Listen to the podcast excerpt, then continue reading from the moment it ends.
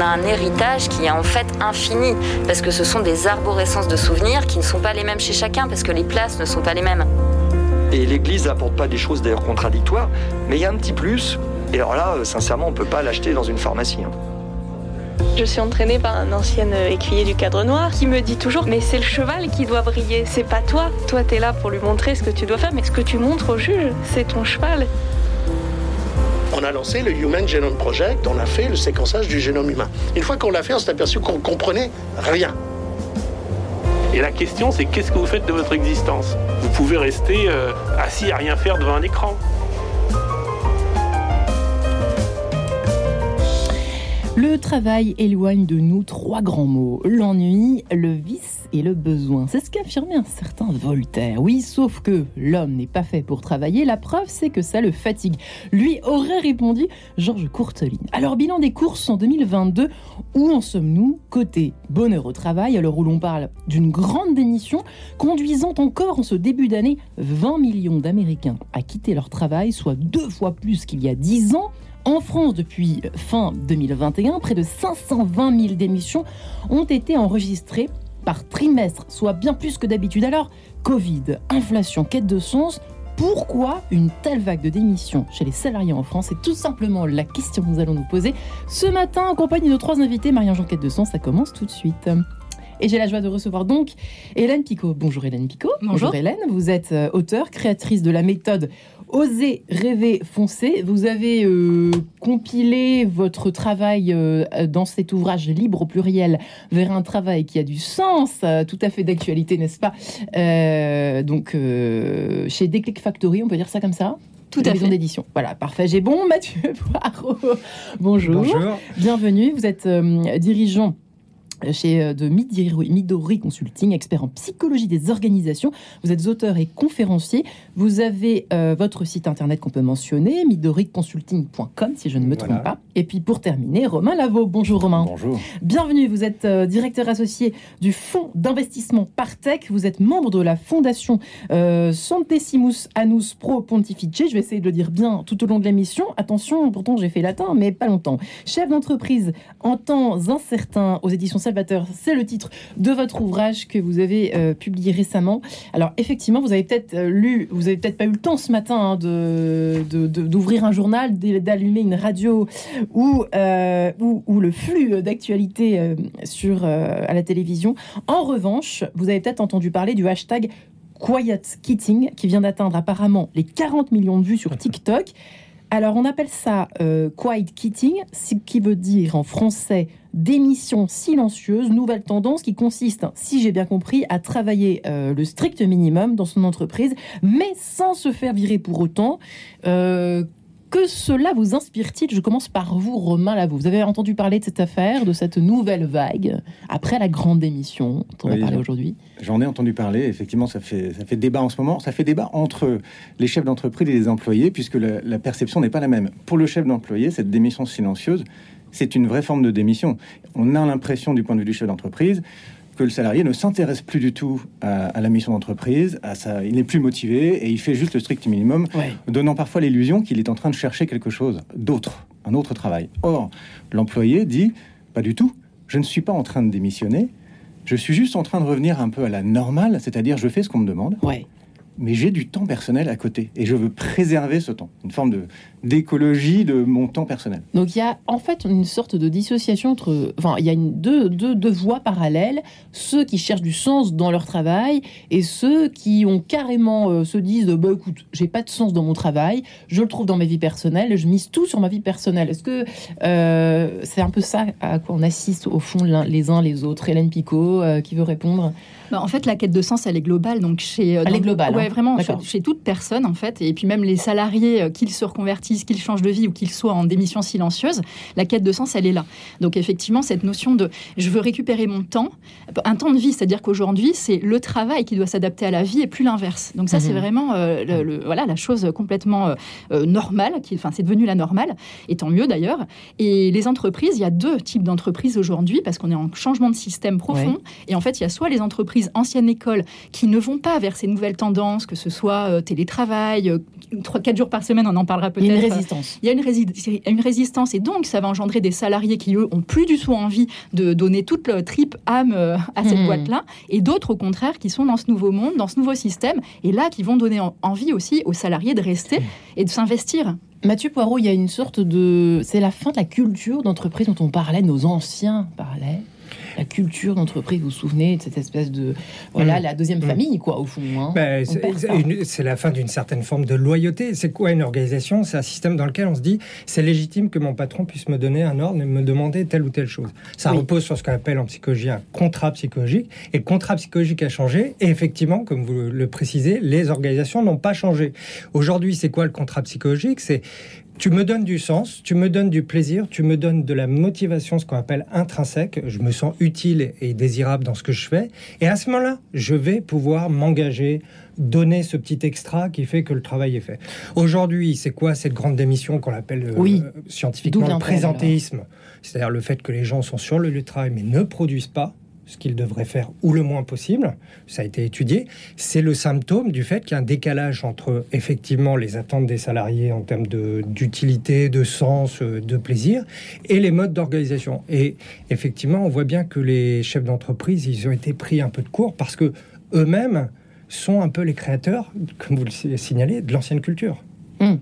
Donc comment défaire un peu son bébé? Euh, On voit bien qu'il y a beaucoup de dirigeants euh, qui sont issus aussi d'un ancien monde.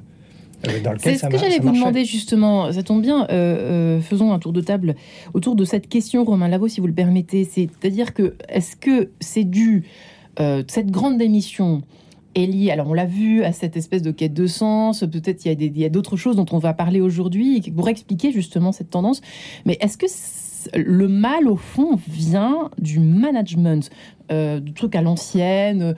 Qu'est-ce qui, là où le bas blesse, euh, s'il fallait faire un, espèce de euh, un diagramme, enfin, de dire un tableau, est-ce que dans au niveau du pourcentage de, causalité qu'on pourrait trouver à cette tendance, est-ce qu'on pourrait euh, y mettre d'abord le management défaillant ou pas? On a envie de le savoir, tous, la question qu'on se pose tous.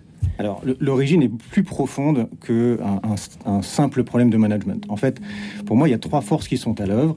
La première, c'est un changement générationnel. On a euh, cette génération Z, La 2,5 2,5 milliards de personnes qui arrivent sur le marché du travail. C'est la plus grande force de travail que la Terre ait jamais portée. Et elle arrive avec des codes et une quête de sens qui est différente. Ça, ça, ça préexistait, c'était déjà depuis quelques années.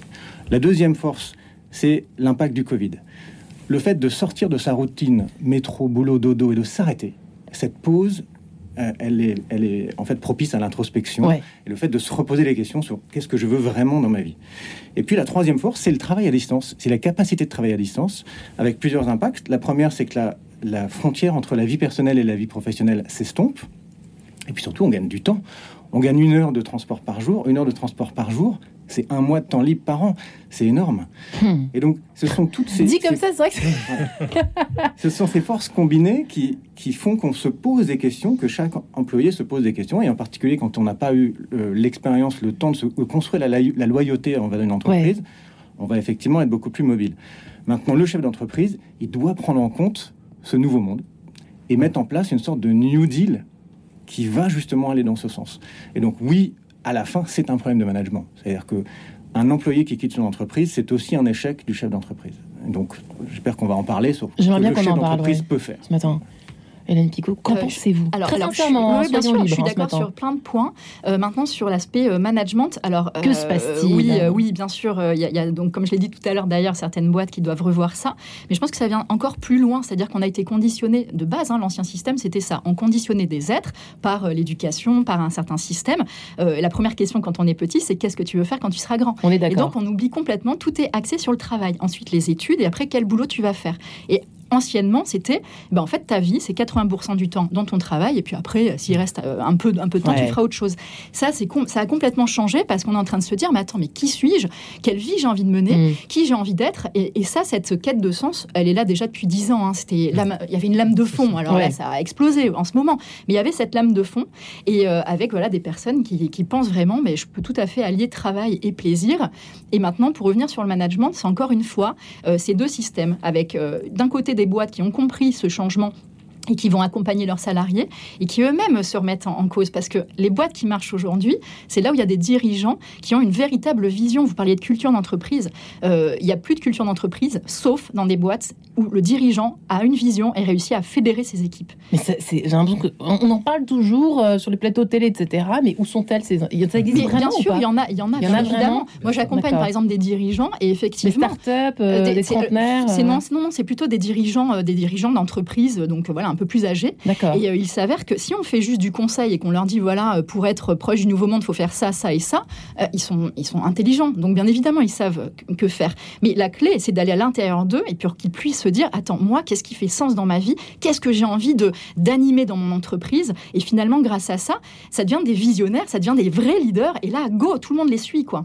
Donc là aussi, la clé, elle est des deux côtés. C'est euh, laisser libre euh, bah, l'employé, s'il a envie de partir, qu'il parte et puis il va se reconvertir. Moi, j'accompagne donc euh, des gens avec la méthode rêver, oser foncer dans leur changement de vie. Et puis, s'ils veulent rester, par contre, que l'entreprise, le leader, hein, le chef d'entreprise, puisse ensuite voilà, rayonner et puis donner envie aux autres aussi de, de suivre. dire que, est-ce que, ma question que je me posais pendant que vous échangiez les uns les autres en début d'émission, c'est est-ce que nous sommes devenus de grands enfants gâtés ou pas? Je suis désolée, je me fais l'avocat du diable exprès pour essayer de comprendre, décrypter ce phénomène auquel nous assistons. Mathieu Poirot Des enfants gâtés, euh, oui, non. À vouloir C'est-à-dire, effectivement, on a sans doute. Euh, notamment pour une nouvelle génération, euh, surtout dans le contexte actuel, beaucoup plus de, de chances par rapport au travail. Mais en même temps, on a été des enfants gâtés déçus. C'est-à-dire qu'il y a eu aussi beaucoup de déloyauté vis à -vis des entreprises. Moi, ça fait quand même une vingtaine d'années que j'accompagne les boîtes sur les risques psychosociaux, par exemple, et on observe quand même euh, beaucoup de souffrances, de gens qui se sont fait virer euh, comme des Kleenex, euh, de, de, systèmes d'organisation qui sont de plus en plus absurdes, de changements permanents. Et on a, je trouve, une montée d'un phénomène d'insignifiance sociale. C'est-à-dire que de plus en plus, les gens, ce qu'ils expriment, c'est qu'ils ont l'impression de ne pas compter dans le système. Comment voulez-vous vous engager dans un système où vous avez l'impression que vous vous sacrifiez pour rien? Donc, quelque part, euh, les boîtes, elles payent quand même en retour un problème éthique euh, fondamental qui est euh, qu'est-ce qu'elles veulent proposer aussi par rapport à l'engagement des salariés. Alors, il y a quelques leaders, effectivement, et on a plein de boîtes qui vont très très bien, mais il y a aussi des boîtes dans lesquelles concrètement, il y a beaucoup de dysfonctionnements. Alors, à Malavo, évidemment, je me tourne vers vous à ce moment-là précis, puisque c'est le cœur de votre livre, notamment le cœur de votre livre. le, les injonctions qui sont faites aussi à nos dirigeants. C'est-à-dire que ça vient pas nulle part. Ce sont pas de méchants garçons qui dirigent des entreprises. À un moment donné, euh, c'est eux qui doivent répondre à des euh, exigences économiques en tout genre, écologiques ou que sais-je, ou sociales. Enfin, des choses qui peuvent être contradictoires entre elles et qui euh, devient difficile au fond à conjuguer. Est-ce que j'ai bon ou pas en disant ça C'est la vie d'un chef d'entreprise que de répondre à ces injonctions contradictoires toute la journée. Toute la journée, c'est ce que vous dites. Cette tension entre euh, le fait de, survivre économiquement à court terme et d'avoir du profit à long terme. Euh, cette tension entre euh, voilà, euh, donner du sens euh, aux employés et puis euh, être capable de gérer une décroissance, un plan social. Pas simple, hein Comment est-ce que je gère l'écologie en dehors de l'entreprise et pour autant, est-ce que, comment est-ce que j'atteins les objectifs? Voilà. Tout ça, c'est en permanence des injonctions. donc oui, le, la complexité du rôle du chef d'entreprise est grande aujourd'hui. c'est aussi pour ça, on en parle beaucoup dans, dans ce livre, qu'il y a une conversion nécessaire du, chef d'entreprise. Ça commence par lui. Ces injonctions, comme, comme tout dans la vie, hein, des injonctions contradictoires, elles peuvent se résoudre dans la prière.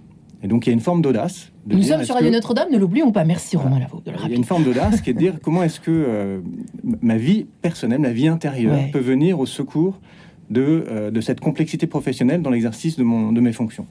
Et donc ça veut dire s'autoriser à, s'unifier, à être la même personne euh, du lundi au vendredi que la hmm. personne qu'on est le dimanche. Là, vous attaquez un sacré tabou, hein, quelque chose qui est complexe, que on vous raconte, j'imagine, on vient, vous, on vient se confier à vous maintenant que vous avez sorti ce livre, que vous accompagnez des personnes, justement, des dirigeants qui sont eux-mêmes euh, pris dans une espèce de truc schizophrénique, quoi, quasiment. Alors, il y a eu un, effet assez fascinant du fait de, mettre sur papier ce que voulait dire la doctrine sociale de l'Église pour un chef d'entreprise, c'est qu'on se rend compte que si on dit doctrine sociale de l'Église, on a perdu 95% de l'audience classique en France. Quand on parle de bien commun, quand on parle de dignité humaine, de solidarité, solidarité c'est plus compliqué, en fait on se rend compte que tout ça ce sont des ponts euh, entre toutes les personnes qui sont en quête de sens. Ouais. Et donc il y a euh, des trésors à explorer et qui sont euh, heureusement pas euh, le- la propriété des chrétiens. Et donc c'est ça finalement ce que j'ai eu. Moi j'ai eu- des réactions d'entrepreneurs juifs notamment, réactions intéressantes qui Ouais. dit. Mais Romain, on n'avait pas idée que les chrétiens s'intéressaient autant au business. Excellent. Et donc voilà, il y a des trésors de sagesse qui, qui datent d'ailleurs d'une époque où on commençait, donc la fin du 19e siècle, on commençait à comprendre qu'il y avait une forme d'exploitation de- du travailleur euh, par le grand capital. C'était tout l'objet de l'encyclique euh, Rerum Novarum de Léon XIII. Léon XIII. Euh, et, et- et finalement qui, revisité euh, par les différentes encycliques, est parfaitement au goût du jour. Et donc, Alors, pardonnez-moi, je vous ai mal présenté, effectivement, Robin Lavaux. J'ai- J'ai j'ai, euh, effectivement mentionné euh, euh, cette euh, fondation, comment est-ce qu'on peut dire ça? Cette association Santessimus Annus Pro Pontifice, qui est la fondation Vaticane créée en 93 par Jean-Paul II, par le pape Jean-Paul II, pour l'étude et la diffusion de la pensée sociale de l'Église, en lien avec laquelle euh, vous avez donc rédigé cet ouvrage. Je le, précise, puisque c'était pas très clair tout à l'heure. Voilà. Ceci, cette parenthèse étant fermée. Euh, effectivement, que l'on soit chrétien ou pas, euh, bienvenue à vous si vous ne l'êtes pas et que vous tombez par hasard, ça peut arriver sur cette émission En quête de sens sur Radio Notre-Dame euh, ce matin. Euh, comment ça se fait que ce soit aussi difficile? On a l'impression que finalement, euh, depuis la nuit des temps, enfin depuis que le travail, que l'homme euh, travaille, alors on sait que le travail a, évolué au fil des siècles. Maintenant, il faut aller vite, il faut être rapide. Il y a les nouvelles technologies qui nous aident aussi à gagner du temps. Hélène Picot, mais est-ce que c'est jouable ou pas? Un monde économiquement viable euh, avec tout ce qu'on a dit au début, qui paraît un peu euh, idyllique, un peu utopique, euh, donc la quête de sens, le sens au travail, se sentir utile, trouver un sens collectif à ce qu'on fait, reprendre le sens de la culture d'entreprise, etc., etc. Est-ce que c'est pas quand même un peu utopique tout ça? Non, non, non, heureusement. Vraiment pas? Non, non, il y a une d'ailleurs, il y a une citation de Théodore Monod que j'adore, c'est l'utopie, ce n'est pas l'irréalisable, c'est l'irréalisé. L'utopie d'hier peut devenir la réalité d'aujourd'hui. Et en fait, c'est ça, l'utopie, c'est un rêve, mais un rêve qu'on doit réaliser. Et en l'occurrence, euh, euh, c'est non, non, c'est pas du tout une utopie. Euh, on est là pour d'abord se connaître soi-même. hein. Ça, c'est la clé. C'est euh, pour trouver du sens, c'est d'aller à l'intérieur de soi, hein, qu'on soit salarié, chef d'entreprise, peu importe. Et puis ensuite, euh, d'aller s'aligner avec euh, ce pourquoi on est fait. Maintenant, euh, si on prend des choses de manière plus triviale, dans les entreprises, par exemple, les quatre jours par semaine, ça fonctionne très bien. Donc on s'en rend compte hein, en termes de C'est-à-dire productivité. que la productivité est la même La même, même mieux, même quatre meilleur, que sur meilleur, cinq. meilleur, meilleur. Parce que finalement, en termes de performance, bah, les, les- les salariés, bon, déjà eux, euh, en termes de, de- de plaisir, de sens au travail et tout, euh, voilà, ils sont bien plus épanouis et donc ils donnent encore plus. Et, euh, et on est tout à fait capable de faire. c'est simple, hein, c'est la loi de Parkinson. Si vous donnez à quelqu'un trois jours pour faire une tâche, il mettra trois jours. Si vous lui en donnez cinq, il en mettra cinq. Alors attention, il faut pas aller dans les travers comme à l'usine où on va dire ouais, il faut que tu travailles plus et que tu fasses ça en deux jours. Bien évidemment, c'est pas ça. Mais c'est juste rassurer euh, l'entreprise euh, si elle fait travailler ses salariés quatre jours par semaine en leur faisant confiance. Confiance, c'est avec la foi. hein. Donc c'est ça, hein, c'est aussi toujours une question de foi. Mmh. Et, Ouais. euh, et en fait, euh, c'est tout à fait possible. Maintenant, je le répète, on est encore en changement de système. Euh, on est vraiment en train de passer d'un monde à l'autre. Et c'est Ouais. pour ça qu'il y a de plus en plus de gens qui quittent leur boulot pour aller créer des choses qui vont leur ressembler davantage. Je, pour- je vous propose de poursuivre cet échange passionnant autour de cette mutation auquel nous assistons. Pourquoi une telle vague de démissions chez les salariés en France? Mathieu Poirot, Hélène Picot, Romain Lavaux. À tout de suite.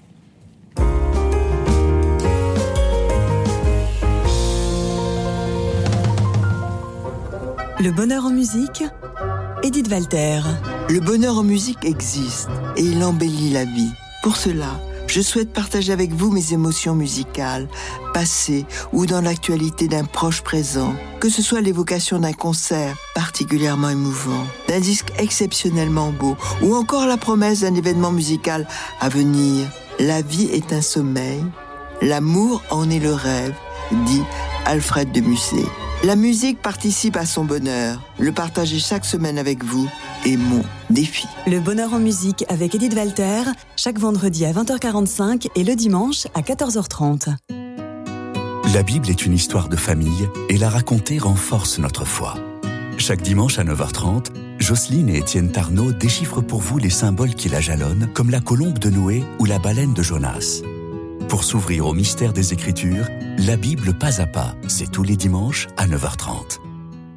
Depuis plus de 20 ans, la Fondation Jérôme Lejeune agit pour les personnes ayant une déficience intellectuelle d'origine génétique, telle que la trisomie 21. La Fondation a trois objectifs. Chercher, soigner, défendre. Pour accélérer la recherche de traitement, donner les meilleurs soins aux patients et protéger les personnes porteuses d'un handicap mental contre les préjugés de la société, nous avons besoin de votre générosité. Léguez à la Fondation Jérôme Lejeune. Demandez la brochure Leg au 01 44 49 73 37. En quête de sens, Marie-Ange de Montesquieu.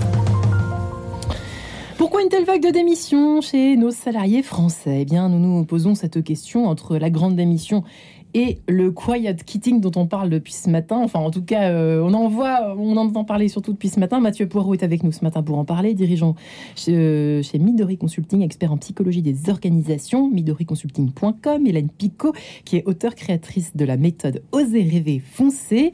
Euh, donc, ce livre est à découvrir aux éditions Déclic Factory, libre vers un travail qui a du sens. C'est vrai qu'on a tous soif de cette sacrée liberté. Et puis, Romain Lavaux, directeur associé du fonds d'investissement Partec, membre de la fondation euh, créée par Jean-Paul II en 1993 euh, pour l'étude de la diffusion de la pensée sociale de l'Église. Voilà, euh, bah, Centesimus Annus Pro Pontifice, on va finir par la connaître par cœur. cette fondation, chef d'entreprise que vous êtes, chef d'entreprise en temps incertain chez Salvatore, que vous avez publié effectivement, en ces temps forts incertains, on a pu le, constater surtout depuis le Covid, où la fragilité est au cœur de nos vies, qu'elles soient euh, nos vies personnelles, nos vies professionnelles. On, voit dans, en général, hein, même dans le monde entier, à quel point euh, le travail est en train de complètement de changer de place euh, dans les, le système des valeurs, dans le système au quotidien, etc. on voit au niveau du, du temps, on l'a vu avant, avant nous séparer quelques instants, si vous nous rejoignez maintenant. il est question de temps. J'aimerais bien qu'on y revienne. Hélène Picot l'a mentionné. pourquoi ne pas instaurer finalement une semaine de 4 jours à l'époque des où tout va très vite? Alors là, une fois de plus, on parle de certains on parle de certains domaines professionnels. Attention, puisque euh, ça marche pas dans tous les domaines, ça. Hein, ça marche pas dans tous les secteurs. Euh, on peut pas. Il faut des gens qui travaillent euh, le vendredi ou le samedi pendant que. Bah, posons-nous la question. Par exemple, moi, je vois bien que de plus en plus, même y compris dans des usines, où il y a des stratégies où en fin de carrière, on va avoir du mi-temps thérapeutique. Ouais.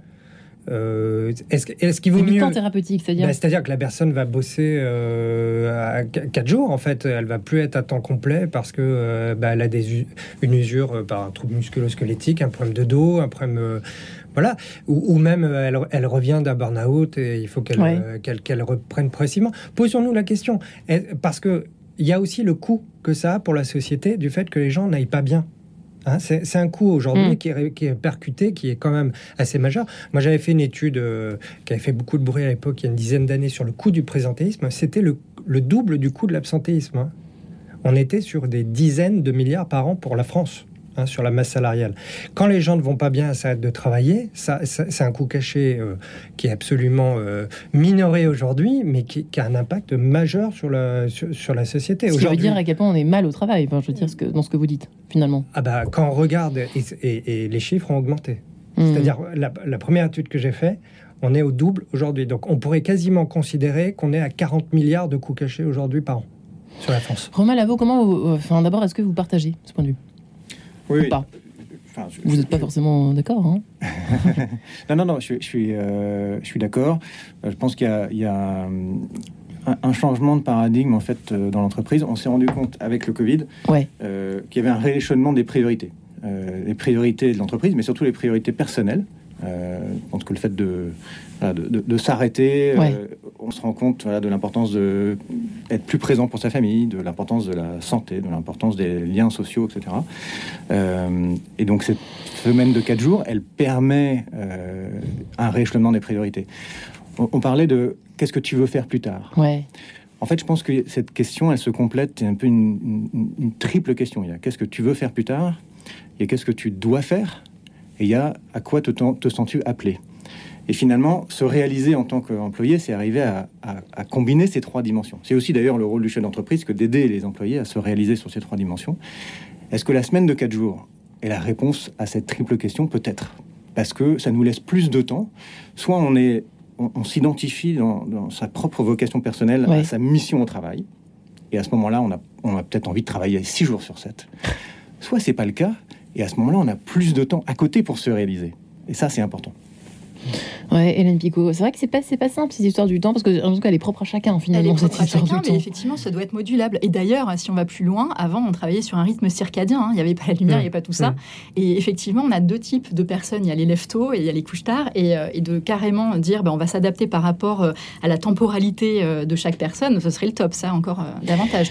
La grande Mais, démission, c'est- pour gagner plus ou plus de sens, quitte à gagner moins. Qu'observez-vous les uns les autres, Hélène Picot Moi, ça fait 10 ans que j'accompagne des personnes euh, et 80% d'entre eux vont se reconvertir, vont créer leur boîte ou leur emploi.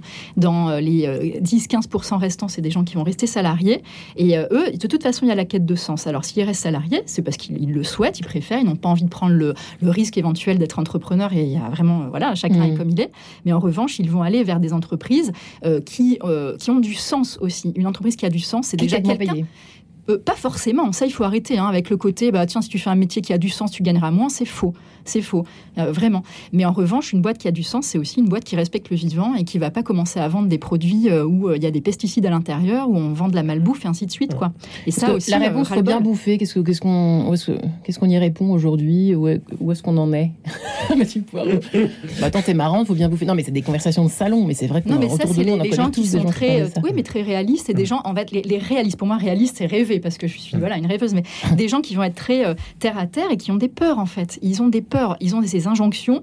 Et les grands mythes, d'ailleurs, je les ai notés dans mon livre. Les grands mythes, c'est il faut travailler dur pour gagner sa vie. Dans la vie, on fait pas ce qu'on veut. Et puis, euh, tu rêves complètement. Voilà. Si jamais tu décides, euh, tu vas être un enfant gâté, comme vous le disiez Ouais. tout à l'heure. Et en fait, tout ça, c'est des injonctions. Et à nous, à chaque fois, de casser ces injonctions et de se dire, mais attends, moi, j'ai le droit de faire un travail qui a du sens, de gagner ma vie en faisant ça, et puis d'avoir le, le temps, si je décide d'en avoir, pour faire d'autres choses. Bah, le, le quiet quitting, c'est un peu ça, c'est-à-dire c'est la réponse, pardon, à ce phénomène, à ce, ces mythes, ces grands mythes qu'on est en train de détruire les uns après les autres, Mathieu Poirot, finalement. Euh, ben, complètement. Euh, c'est aussi une possibilité pour le salarié, euh, comme euh, vous le signalez, d'être un peu dans l'introspection, de se poser des questions. Euh, je pense qu'effectivement, euh, ce qui a peut-être changé profondément, c'est qu'on on- on a repris l'habitude Oui. de se questionner sur ses besoins et de pas être que dans l'action. Peut-être qu'on est, euh, notamment sur les nouvelles générations, beaucoup plus dans une euh, génération qui va vouloir être aussi dans l'être.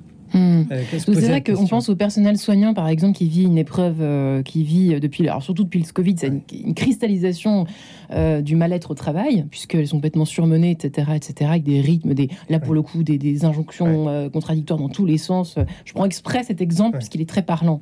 Il illustre, il illustre un peu notre propos dans le sens où, et à la fois, c'est complexe parce que euh, à la fois, on, on- on- on se sent utile. Là, pour le coup, quand Oui. on est Oui. dans le- les on se- soins, se sent et en même temps, on se sent exploité. Complètement. Donc, il y a quelque chose qui... qui... Je voudrais juste reprendre un Oui, point pour illustrer parce que il faut faire attention, les conditions matérielles de travail ne sont pas une réponse euh, pure et simple par rapport à ces questions de la de- grande démission. Moi, j'ai plein de boîtes qui sont par exemple des entreprises à mission. Donc, Ouais. il y a un sens où il y a des problèmes et des tensions énormes. J'ai des boîtes qui ont été euh, Great Place to Work, où en fait, euh, donc c'est un label qui euh, dit que normalement il y a une bonne qualité de vie au travail. qu'est-ce qui se passe en où il y fait? a des suicides. Et pourquoi? Pourquoi? Parce que l'enjeu principal d'une organisation, c'est de faire en sorte que la relation, elle soit saine. C'est-à-dire, je m'engage dans une communauté, quelque part, et je me sens pas dans une position de sacrifice en retour, je me sens pas exploité dans ma générosité. Euh, les hôpitaux, c'est exactement ça. C'est-à-dire, vous avez des gens qui sont dans la générosité, Mhm. ils sont dans le don. Euh, parce que en retour quelque part ça leur permet de se sentir utile et désirable mais ils voient bien qu'ils sont dans le sacrifice de leur famille, ils sont dans le sacrifice de leur santé, Ouais. et que euh, quelque part euh, ils sont exploités parce que on sait bien que dans le système, bah, on, on- on va utiliser cette générosité pour pas mettre les moyens nécessaires. Donc, Oui. ils, donc ils vont se reconvertir, ils vont démissionner. Bah, Alors, euh, je, connais, je connais bien le sujet parce que mon infirmier, enfin, mon, mon mari est infirmier en réanimation et il travaille de nuit 12 heures. Voilà. Et en fait, euh, j'ai accompagné aussi beaucoup de- d'infirmiers qui en avaient ras-le-bol et qui ont voulu changer de vie, mais la plupart restent parce que c'est des vocations. Complètement. Et c'est ça, et on se sert de ça, c'est-à-dire on se dit, bah, comme il est dans sa vocation, et ben pff, c'est pas grave. Il aura moins de- merci. Voilà. Exactement. De C'est terrible, c'est terrible. Et d'ailleurs, bah, il va sortir un livre bientôt, je vous l'enverrai. Mais c'est terrible. On recevra le mari bientôt. Romain, que cela vous inspire-t-il Cette espèce de de complexité de notre système qui fait que ça devient presque absurde puisqu'on veut donner du sens, on se sent utile, par exemple dans le domaine hospitalier, et puis euh, en fait on n'a qu'une envie, c'est de partir en courant quand on voit le, les conditions de travail. En fait, pour prendre le, point de vue du chef d'entreprise, oui. me rends compte que euh, on peut plus être chef d'entreprise aujourd'hui comme il y a trois ans. Il faut acter le fait que le, mm. monde a changé. Il y a eu la réalisation de, mm. certaines choses. la, principale pour moi, c'est qu'avant, on travaillait avec la notion de capital financier. Une entreprise a été mesurée sur le capital financier. Son efficacité, c'était des métriques financières.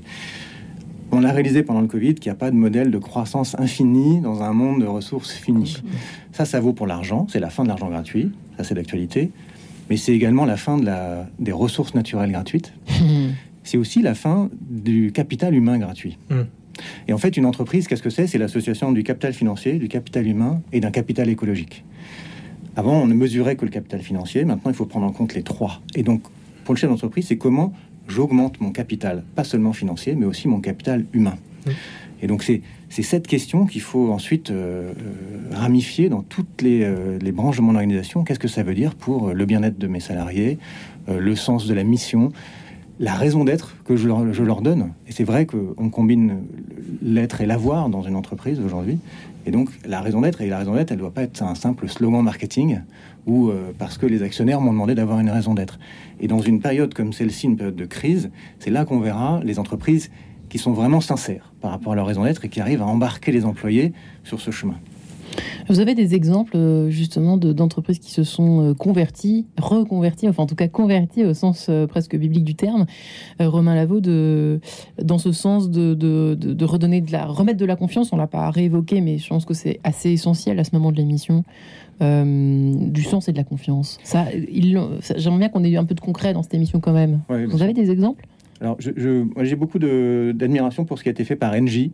D'ailleurs, assez remarquable parce qu'il y a quand même peu de grands groupes qui ont réussi cette mutation de manière euh, sincère. C'est encore plus compliqué quand on est dans un domaine de l'énergie. Euh, mais effectivement, arriver à, transformer euh, cette, sa raison d'être pour avoir quelque chose qui a du sens pour les employés, qui n'est pas juste je vais vendre du gaz. Et comment ça s'est comment concrètement Qu'est-ce qui s'est passé? Ça a beaucoup été lié à la personnalité des dirigeants et des dirigeantes successifs à la tête de l'entreprise pour arriver à, transformer le produit en quelque chose qui, est, qui a un sens pour les clients. En fait, je vends euh, du bien-être, je vends de l'autonomie, je vends. Voilà. C'est ça cet exercice. Maintenant, chez les grands groupes, c'est assez rare. Et je dispose d'un laboratoire d'observation qui est beaucoup plus riche, beaucoup plus, d'ailleurs en plus grand nombre, qui sont les startups. Et les startups, elles ont cette chance de partir d'une feuille blanche. Euh, et donc, dès le premier jour, elles, elles ont le luxe de pouvoir euh, créer cette raison d'être à partir de rien et voir si ça convertit, si ça ça permet de faire venir des employés plutôt que de les faire rester. Et là, en fait, on observe que euh, ils arrivent à s'adapter au code de cette génération Z euh, qui veut effectivement sauver le monde. Et donc, ça veut dire mieux manger, ça veut dire mieux respecter la nature, ça veut dire mieux combiner le profit et, et, le bonheur de ses clients, le bonheur de ses employés. il y a toute une, toute une forme de, de compromis, une sorte de New Deal Mhm. Euh, que les, jeunes chefs d'entreprise, euh, parce qu'ils partent de rien, parce qu'ils n'ont pas forcément de, acquis de décennies de, de, grands groupes derrière eux, euh, peuvent avoir un discours qui est, qui est beaucoup plus adapté à la génération d'aujourd'hui. Mhm. Euh, Hélène Picot, c'est donc viable alors ce, Alors c'est viable, mais j'aimerais revenir sur le côté générationnel parce que je trouve qu'en ce moment on fait vraiment des dualités entre les, générations. Il y a une dichotomie. Et en fait, moi je le vois, hein, j'accompagne des gens entre 21 et 60 ans. Il y a des jeunes de 20 ans qui sont complètement has et, et d'autres qui sont super, hein, je veux pas du tout, euh, voilà. Et d'autres, et des personnes qui ont 50, 60 ans qui sont mais vraiment très en avance, qui sont vraiment en quête de sens, enfin, euh, qui, vont être digital nomades, qui vont créer des boîtes fabuleuses. Et en fait, soyons unis au lieu de mettre les gens toujours les uns contre les autres. Ça, vraiment, c'est quelque chose d'important. Maintenant, dans les, dans les entreprises, il y, en a, il y en a plein. Alors oui, dans les, dans les jeunes boîtes, euh, il y a des euh, Too Good To Go, euh, Yuka qui cartonnent. Mais après, il y a des choses plus industrielles du type... alors, il y a quelqu'un qui avait... Une nana qui est fabuleuse, qui, avait créé, qui a créé l'Amazona. C'est une boîte qui fait des cosmétiques solides. Elle cartonne, il y a plusieurs millions de chiffres d'affaires. ils ont carrément créé une entreprise, enfin vraiment, les locaux, ils sont vraiment top, nouvelle génération, très écolo.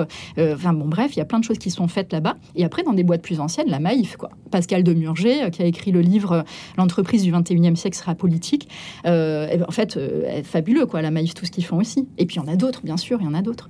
En fait, il y, a vraiment ces deux systèmes. Hein. Mais le problème, c'est que les boîtes de l'ancien système, elles vont être face à cette grande démission. Il y aura plus grand monde qui vont bosser chez elles, à part. Bah, mais oui, c'est ça. Euh, c'est un peu ce qu'on lit à droite à gauche, c'est-à-dire qu'il y a aussi euh, ce, ce quiet quitting dont, dont, dont, on, a parlé au début de l'émission. Euh, donc faire le minimum puisqu'on sait peut-être que c'est confortable, en tout cas mentalement, de savoir que euh, ailleurs il y aura toujours, en ce moment, il y a beaucoup de travail. On le sait, euh, mm. plus personne. Euh, ça, c'est vraiment aussi. Il y a une grande démission aussi au sens général, c'est-à-dire que il y a plein de entre guillemets petits jobs qui sont à pourvoir dans tous les sens. Mathieu Poirot, c'est ça reste c'est lié à ce phénomène de la grande démission ou pas? Est-ce que c'est autre chose? Ou alors est-ce qu'on parle du même phénomène? Alors, il y, a deux choses. C'est-à-dire qu'il y a effectivement les crises successives dans le Covid qui ont euh, amplifié un mécanisme qui était déjà euh, présent de, quête de sens. Euh, et il y a l'aspect conjoncturel qui est qu'effectivement l'employabilité augmente quand le marché du travail est positif. Et donc les personnes se disent, bah, effectivement, si j'ai pas envie d'être dans cette boîte, euh, je vais, je vais ailleurs. Au pire, je vais ailleurs. Euh, je peux me faire virer, c'est pas grave. Mm. Après, il y a aussi des nouvelles générations euh, qui sont plus habituées aussi à une certaine précarité, des gens qui ont réfléchi, qui ont déjà un petit peu d'assises financières, qui peuvent se dire, je peux prendre le risque aussi euh, d'une reconversion ou de diminuer euh, quand même un petit peu de mon style de, style de vie. Donc, ça rééquilibre quelque part le rapport entre l'employeur et l'employé. Et effectivement, il y a il y a une partie des, dirigeants qui sont euh, visionnaires, qui sont en train de faire évoluer les modèles, qui sont déjà sur des pratiques euh, extrêmement intéressantes, innovantes, et puis d'autres euh, qui sont encore quand même, c'était très étudié en sciences de gestion, hein, sur des modèles où ils considèrent que bah, à partir du moment où ils payent bien un salarié, ça suffit pour le motiver. Ouais. Et à, et à, le rendre corvéable à merci aussi. Et corvéable, et mhm. puis euh, quelque part, ils auront toujours quelqu'un. Et, et, comme. Euh, et même pas toujours bien d'ailleurs, hein, voilà. et, en fait, la conséquence c'est un, il faut bien avoir en tête que structurellement, le nombre de gens qui peuvent travailler a baissé au niveau démographique partout dans le monde. C'est-à-dire qu'ils peuvent baisser euh, Qui, peuvent, travailler, ben, le nombre de personnes ah sur le marché du travail vieillissante, est, est baissé depuis cette année. Hmm. Voilà. c'est vrai qu'un phénomène à suivre aussi. Ça, et hein. donc, ça veut dire que hmm. ça devient du structurel. On aura de moins en moins de force de travail et effectivement, les gens vont pas accepter euh, n'importe quoi. Donc, euh, on voit bien que bah, les, les traînards, entre guillemets, vont devoir évoluer. Eh bien, je vous propose de respirer quelques minutes en compagnie de Bernard Lavillier. État des lieux, nous propose-t-il à tout de suite. Radio Notre-Dame.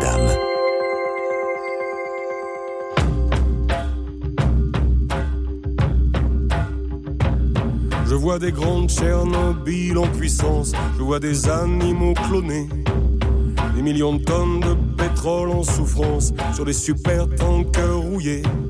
Tout en régressant, on se dit qu'on avance, on accélère, on tourne en rond. Les super productions font la tendance, mais c'est toujours la même chanson. Cassé de l'Est, stressé de l'Ouest, rusé du Nord usé du sud. Vers quelle certitude? Vers quelle attitude Vers quelle lassitude? Vers quelle certitude? Allez-vous?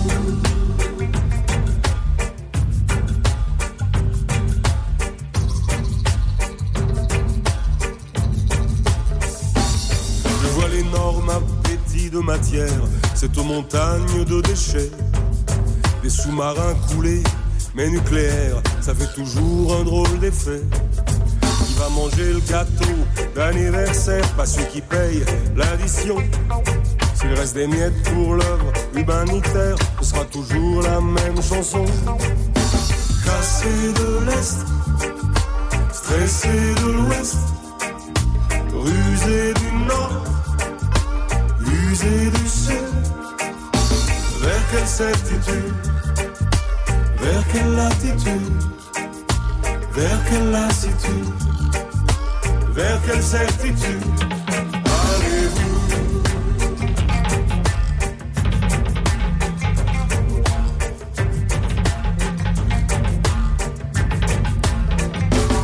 Je vois des guerres tribales comme des cancers qui rongent des pays déchirés. La propagande aveugle, totalitaire et l'addition, on va payer.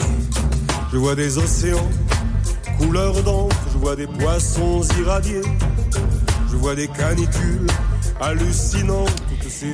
Et voilà pour cet état des lieux du monde du travail.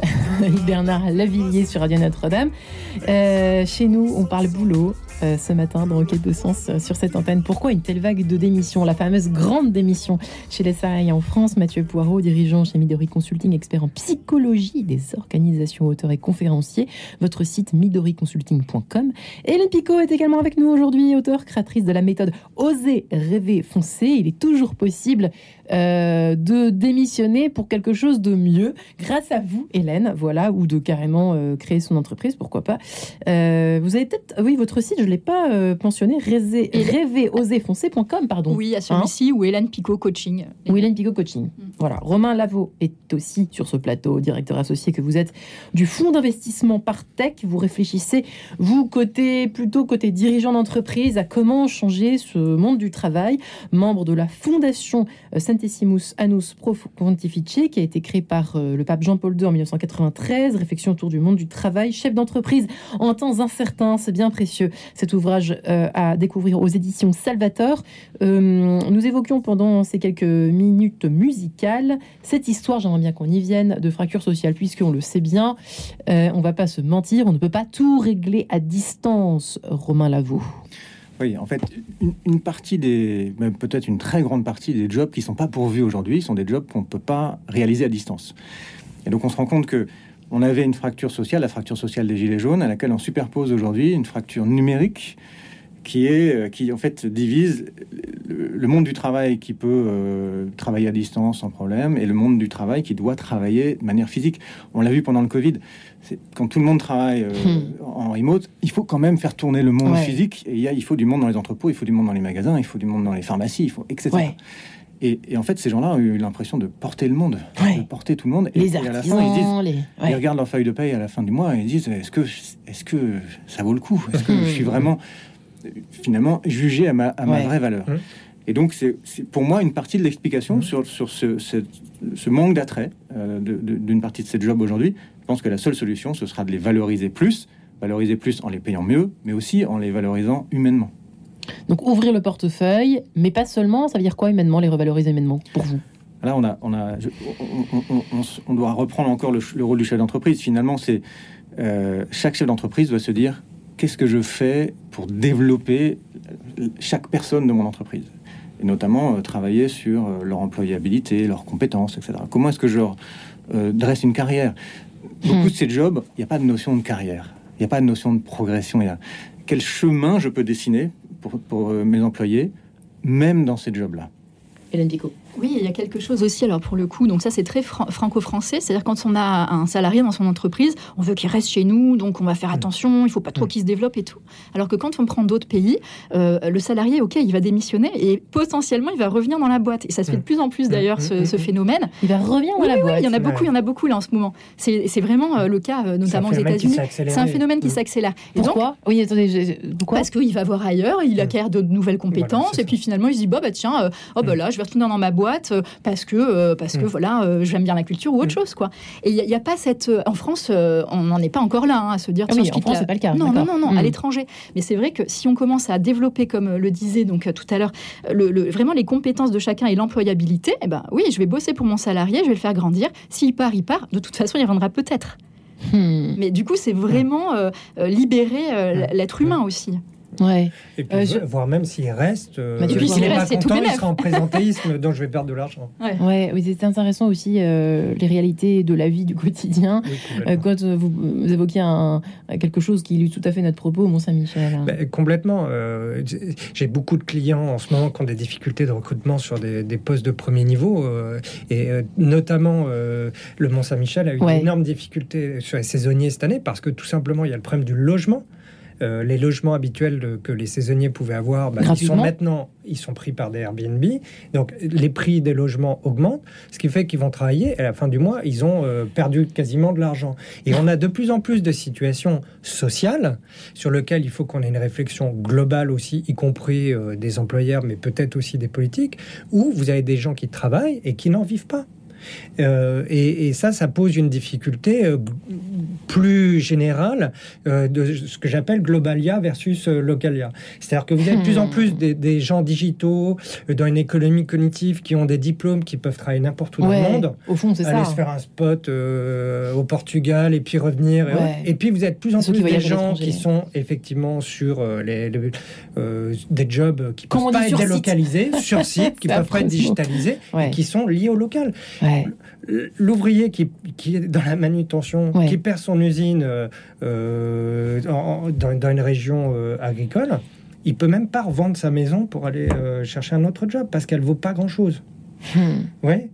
Et, donc on a une difficulté qu'on voit très très bien. Moi j'interviens partout dans le monde et partout en France, euh, où on voit bien qu'il y a de plus en plus une partie qui est privilégiée, qui est toujours plus choyée, qui peut avoir accès du coaching, et une partie qui souffre d'une sorte d'insignifiance sociale, parce qu'en plus c'est des problématiques sur lesquelles euh, il n'y a pas grand-chose qui est fait. Ouais. C'est vrai que c'est pas ceux qui vont vous voir, Alain Pico, pardonnez-moi. Euh, si, si, si, mais- parce qu'en fait, je fais des Ah bon tarifs solidaires pour les personnes qui n'ont pas assez. Donc, euh, du coup, même le livre, d'ailleurs, il est à 5 euros en participation libre pour ceux qui n'ont pas de sous. Bah, si vous nous Et écoutez coaching, ce c'est matin pareil. et que vous en pouvez plus de votre Ouais. travail, euh, même ouais, si vous n'avez non, pas de sous, ça, euh, vous ouais. pouvez aller Il y consulter. a des tarifs solidaires, effectivement. Euh, Romain Lavaux, effectivement, c'est c'est quand même important cette histoire de frais. Elle représente, on connaît la proportion de personnes, euh, je ne sais pas s'il y en a une, hein, mais bon, entre les personnes qui peuvent se contenter du travail à distance et euh, les personnes, donc ça comprend un nombre de personnes incalculable parce qu'il y a tous les artisans, les, les personnels soignants évidemment, euh, tous les commerçants. euh, il y en a, il y en a, il y en a. hein. Je, je n'ai pas le chiffre, mais je pense que la majorité des emplois ne je sont pas matérialisables. Ah, vous en avez un? C'est 40-60. 40. Il y a euh, 40% des métiers qui peuvent être digitalisés et ouais, donc 60% c'est énorme. qui ne hein. le sont C'est pas. donc supérieur. Qu'est-ce qu'on en fait? Oui, euh, excusez, donc Romain Lavaux, qu'est-ce qu'on en fait Non mais voilà, il faut vous mener cette réflexion en tout cas pour. euh, C'est- vraiment les valoriser. Donc, Ouais. euh, donc est-ce qu'on en passe par la semaine de 4 jours? Est-ce qu'on en passe par euh, plus de raisons d'être, plus de sens? De toute façon, on, on- on- on doit donner plus de sens Ouais. à Mais chacun est-ce de qu'on pourra ralentir? Parce qu'on peut plus aller revenir en arrière. Le monde est rapide, on peut pas le ralentir. Si De toute Ah, façon, si, il faut si. ralentir. Si on peut Ah, on est Ouais. obligé de toute façon. Là, on est obligé de ralentir à tout niveau. Comme, comme vous le disiez tout à l'heure, de toute façon, en termes de- d'écologie, de, capital, enfin de tout ce que vous, vous racontiez. Parce que j'allais vous demander de vers quoi on va. Vers quoi allons-nous, Romain Lavaux? Alors, vers quoi? Je pense que l'enjeu Négatif, principal- positif. Ouais. Allons-y. ouais. Non, mais l'enjeu principal maintenant, c'est effectivement euh, adopter le bon tempo. Mhm. Et je pense qu'on a été, euh, on, on s'est collectivement fait embarquer dans une aventure où euh, le tempo était devenu intenable pour ces attentes de croissance infinie euh, économique, mais aussi parce que la technologie nous emmène dans un tempo incroyable. Technologie, c'est oui. l'instantané, c'est tout tout de suite. Être, être livré de ses courses en 10 minutes, voilà, on est sur des choses aberrantes. En fait, nous, nous sommes des, des personnes humaines de temps euh, lent, de temps long. On se construit dans le temps long.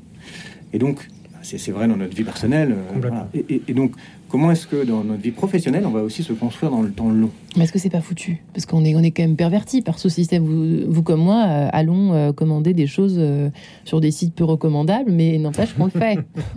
Je suis sûre qu'on le fait. Non, mais pardon.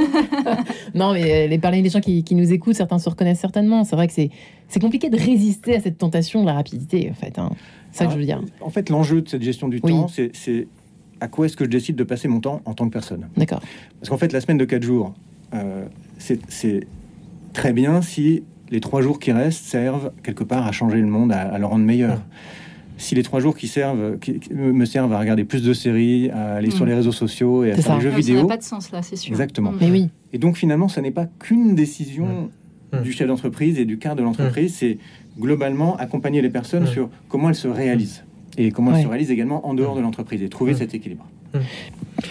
Hélène Picot, oui, pardon. J'allais venir les personnes qui n'osent pas ce matin, qui nous écoutent, euh, qui n'osent pas, euh, qui n'osent pas démissionner parce qu'elles elles sont peut-être dans une espèce de, de la réflexion qu'on se pose, plus de la réflexion d'avant, enfin la, la tendance d'avant, cette génération Z, euh, qui se disait bah il fallait bien bouffer, il faut bien bouffer, euh, je, je, quitte à serrer les dents, serrer les dents jusqu'à plus soif. Euh, Ouais, Qu'est-ce qu'il faut faire dans ces Ah, cas-là ah. Quand on n'a pas de filet derrière, forcément, on n'a pas d'études, qu'est-ce qu'on fait? Tout part de soi. Déjà, c'est vraiment ça, c'est la connaissance de soi. Et la- moi, tous les gens qui viennent me voir, à 99%, viennent en me disant je veux changer, mais je ne sais pas dans quoi. Ça, c'est vraiment. euh, ils, Ah ouais. ils savent plus, ils savent plus, puisque ils ont été pris dans un tournant et dans. Mm. Voilà, c'est très rapide. Et puis tout le temps de il faut mieux, il faut faire plus. euh, J'ai eu une promotion, donc je la prends, mais sans réfléchir à est-ce que vraiment c'est bon pour moi. Ouais. Et donc, c'est se reprendre ce temps-là. Et moi, du coup, la méthode rêver, oser, foncer, c'est trois mois pour qu'ils puissent se recentrer et se dire Attends, mais ok, quelle vie j'ai envie de mener Qui j'ai Mm. envie d'être euh, Sur tous les niveaux. Ma vie pro, perso, spirituelle, gé- géographique. Est-ce que je reste là où je suis Ouais. je dé- déménage Et en fait, c'est vraiment se reposer cette question Mais qui suis-je et quelle vie j'ai envie de mener? On a toujours le, le choix. Tout est possible. Tout, vraiment, tout est possible à celui qui croit. hein. C'est quand même. euh, Ouais, la- sauf que, la sauf que Bible. rien ne sera jamais parfait. Ça, est-ce que c'est accepté? Si. Si, parce qu'on a chacun nos talents. Non, mais vraiment. Mais on a chaque... Le problème, c'est qu'on a mis Ouais. des gens dans des cases. Mm. Or, chaque personne a son talent. Vraiment. Et plein d'ailleurs. On en a plein. On n'en a pas qu'un. On a plein de talents. Et à partir du moment où la personne se réapproprie ses talents et se dit, mais en fait, mais je peux tout à fait gagner ma vie avec chacun de ses talents, mais tout va mieux. Chacun est dans le bon, euh, le, le bon axe.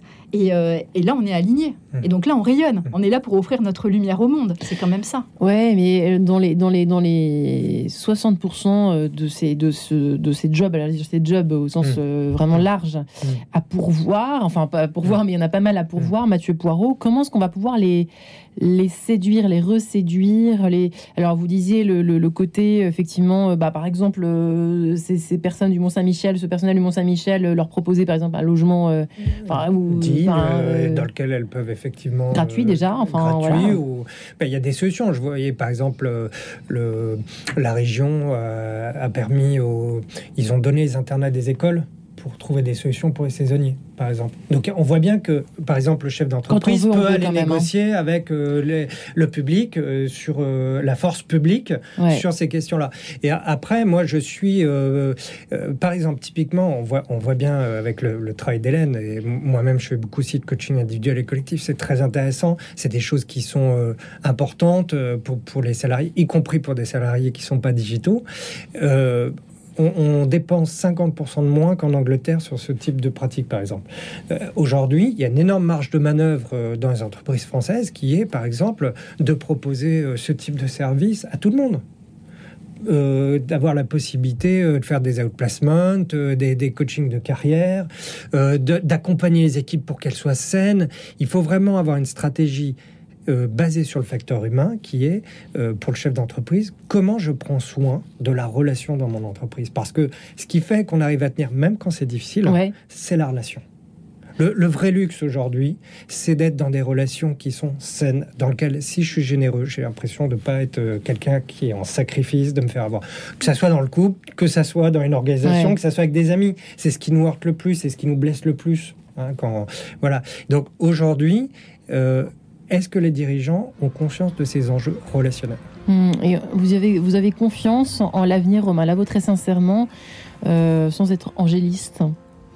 Non, alors je suis un optimiste de nature parce que je ne ferais pas ce métier de l'investissement si c'était pas On le est cas. bien d'accord. Mais, En fait, je suis euh, optimiste à cause ou grâce à la nouvelle génération qui arrive sur le, sur le marché, qui elle, en fait, fait bouger les choses. Elle, le- elle le fait bouger euh, parce que elle- ce sont des employés avec de nouvelles exigences. Ce sont aussi une nouvelle génération d'en- d'entrepreneurs qui inventent des nouveaux modèles. Certains ne marchent pas, Ouais. beaucoup fonctionnent. Et des nouveaux types d'entreprises. Euh, et également parce que euh, ils sont consommateurs et ils poussent les entreprises à changer. Euh, D'où le succès des Yuka, etc. C'est que euh, on ne consomme pas comme avant. Et donc, pour moi, ce changement démographique, il va prendre du temps. On est dans le temps long. Euh, mais c'est celui qui me rend particulièrement optimiste. il sera ce- vertueux, il à sera votre vertueux. avis. Eh bien, merci à vous trois. Cette leçon un peu d'optimisme quand même en ce début d'année scolaire. Mathieu Poirot, merci à vous, euh, dirigeant Midori Consulting, midoriconsulting.com pour votre site internet. Hélène Picot, merci également à vous. Euh, on peut vous retrouver sur votre site Résé rêveroserfoncer.com, votre livre également, Oser rêver, foncer, et Romain Lavaux, chef d'entreprise en temps incertain chez Salvator, à découvrir de toute urgence si vous voulez eh bien, euh, découvrir un monde plus serein. Retrouvez le podcast de cette émission sur le www.radionotre-dame.com.